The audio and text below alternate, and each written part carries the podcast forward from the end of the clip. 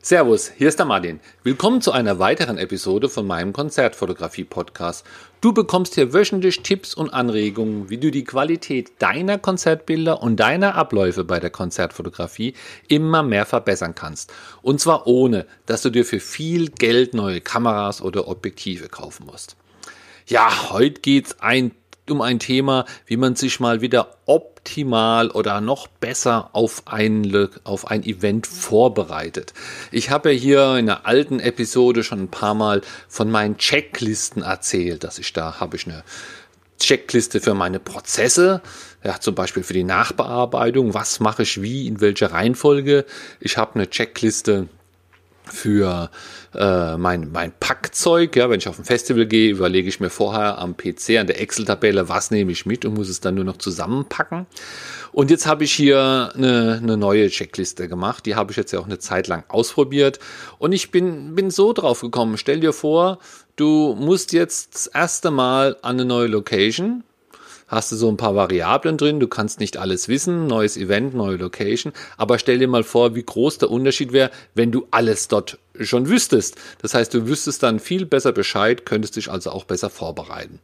Und dafür ist diese Liste auch gedacht. Ich habe es jetzt einfach mal Checkliste für Events und Locations genannt. Das heißt, ja, wenn du immer nur in deinem Stammclub fotografierst, da kennst du alle Leute, da hast du E-Mail, die Handynummern im Kopf, da ist es kein Problem. Aber stell dir vor, du fotografierst sehr viel an wechselnden Locations und es sind auch verschiedene Events an einer Location, wo vielleicht von verschiedenen Organisationen veranstaltet werden. Dann kann sowas schon sinnvoll sein. Wenn du einmal im Jahr so ein Event hast und Du gehst wieder hin und denkst, Mensch, wie war das? Wo musste ich mich akkreditieren? Gab es da einen Parkplatz? Bekam ich da was zu trinken? Alle solche Fragen. Und dies kann man halt wirklich toll lösen mit einer kleinen Checkliste. Und zwar gehe ich immer hin nach einem Event, also so einem nennenswerten Event, und habe mir so eine kleine Textdatei vorbereitet. Und in die Textdatei schreibe ich dann immer die Sachen rein, wo ich nächstes Mal, zum Beispiel in zwölf Monaten, gerne wüsste, wenn ich mich vorbereite. Also, ja, ich mache einfach mal ein paar Beispiele, dann wird's klar. Also wichtig ist, dass du deine Erfahrung vom Event dir notierst, ums nächstes Mal einfach besser zu wissen. Und jeder hat da andere Sachen, auf die er äh, Wert legt. Und ich kann jetzt hier einfach mal, ja, ich habe jetzt mal vier, fünf Punkte aufgeführt, wo ich Wert drauf lege. So kann man seine Textdatei auch strukturieren. Da muss man die auch nicht immer neu schreiben. Da kopiert man die vom Event zu Event. Manche Sachen sind ja da auch gleich. Zum Beispiel notiere ich mir über, immer auch ein paar Sachen zum Thema Akkreditierung. Akkri ist wichtig, Akkri muss funktionieren. Deswegen äh, zum Beispiel der Ansprechpartner, mit dem ich dann letztendlich auch äh, meinen Kontakt hatte oder der, der mir die Akri auch geschickt hat. Stell dir vor, du müsstest jedes Mal da neu wieder anfangen, du schickst dann irgendjemand, der schickst zurück, sagt jemand anders ist zuständig. Und wenn du dich da zwei, drei Jahre jedes Mal im selben Kreis drehst, dann ist man selbst schuld. Das heißt, lieber den richtigen Ansprechpartner da einmal notieren nach dem Event und dann weiß man es nächstes Mal. Oder auch wenn du eine Ablehnung bekommen hast, äh, ein Grund, ja, wenn ich schreibe, ja, du hast keinen Vorbericht oder äh, du bist zu spät, auch das kannst du dir notieren in deine kleine Textdatei, denn dann machst du es nächstes Mal einfach besser. Wenn es zu spät war, ja, tust du dich halt vier Wochen früher diesmal akkreditieren oder sowas. Auch kannst du da reinschreiben, ob es irgendwelche Fristen gibt für die Akkreditierung. Ja, bei manchen Festivals ist es der Fall, dass man die nicht versäumt. Bei der Buchmesse zum Beispiel ist jetzt zwar kein Konzert, ist aber ein gutes Beispiel. Da ist die Akkreditierung immer furchtbar früh. Das heißt, wenn ich da normal in meine To-Do-Liste gucke, dann, dann würde ich sowas übersehen. Also da muss man früher dran denken.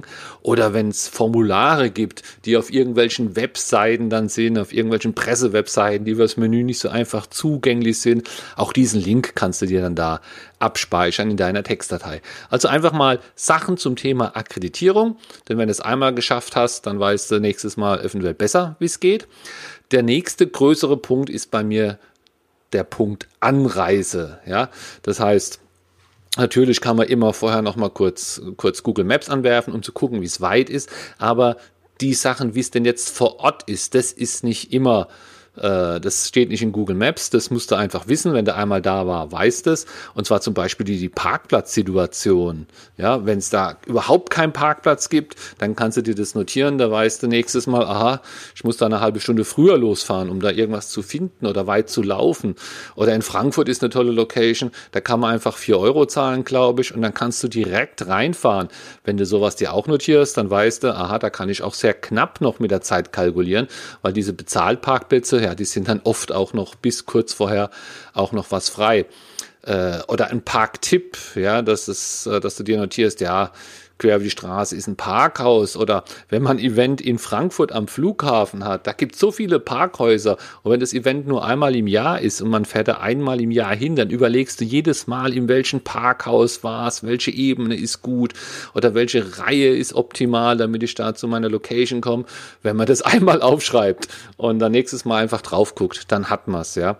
Oder auch die Zeit, wo man, wo man braucht, da um zu parken, um hinzukommen, wenn das über einen Durchschnitt drüber geht. Also zum Thema Thema Anreise mache ich mir eigentlich auch fast immer Notizen. Dann kann man sich auch noch äh, Notizen machen zum, zum Check-in. Ja, ah, manche wollen, dass man Ausweis mitschleppt, andere wollen, dass man die Akkreditierung ausdruckt, andere wollen, dass man sich anstellt. Bei anderen Events kann man einfach vorbeigehen. Es gibt einen extra Pressecounter.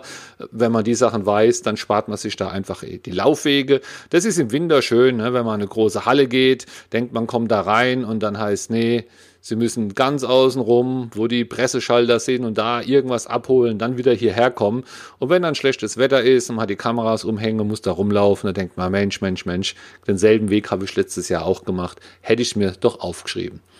Dann kann man auch sich immer schön notieren, was es dort für Arbeitsmöglichkeiten oder Arbeitserleichterungen gibt. Ja, wie zum Beispiel fängt diese, fangen diese Events pünktlich an gerade wenn es lange Events sind. Ist dort ein WLAN? Gibt es dort Getränke für die Presse? Ist vielleicht ein Presseraum da? Habe ich dort Strom für mein Notebook? Ja, die Sachen äh, vergisst man auch wieder in, in einem Jahr. Und WLAN nicht nur Ja, Nein, sondern schreibt dir das Passwort auf. Oft ist es ja dasselbe, was über Jahre gleich ist. Und da musst du dann nächstes Mal auch schon, schon keinen fragen. Und hier noch einen kleinen, kleinen Bonuspunkt, was ich immer gern mache, wenn ich an Locations fahre oder zu Events fahre, die einfach weiter weg sind, wenn ich nach Köln fahre oder so, äh, wo, ich nicht, wo ich nicht so oft bin dann habe ich hier noch so einen Social-Punkt. Und zwar, wen kenne ich denn in Köln? Mit wem würde ich denn gerne Kontakt aufnehmen, wenn ich sowieso da bin?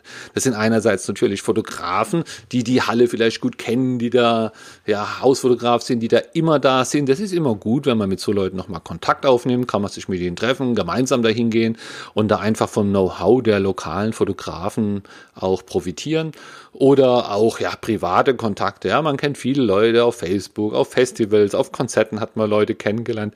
Ist ja immer schön, wenn man sich bei denen auch mal meldet, wenn man schon zu denen in die Stadt geht.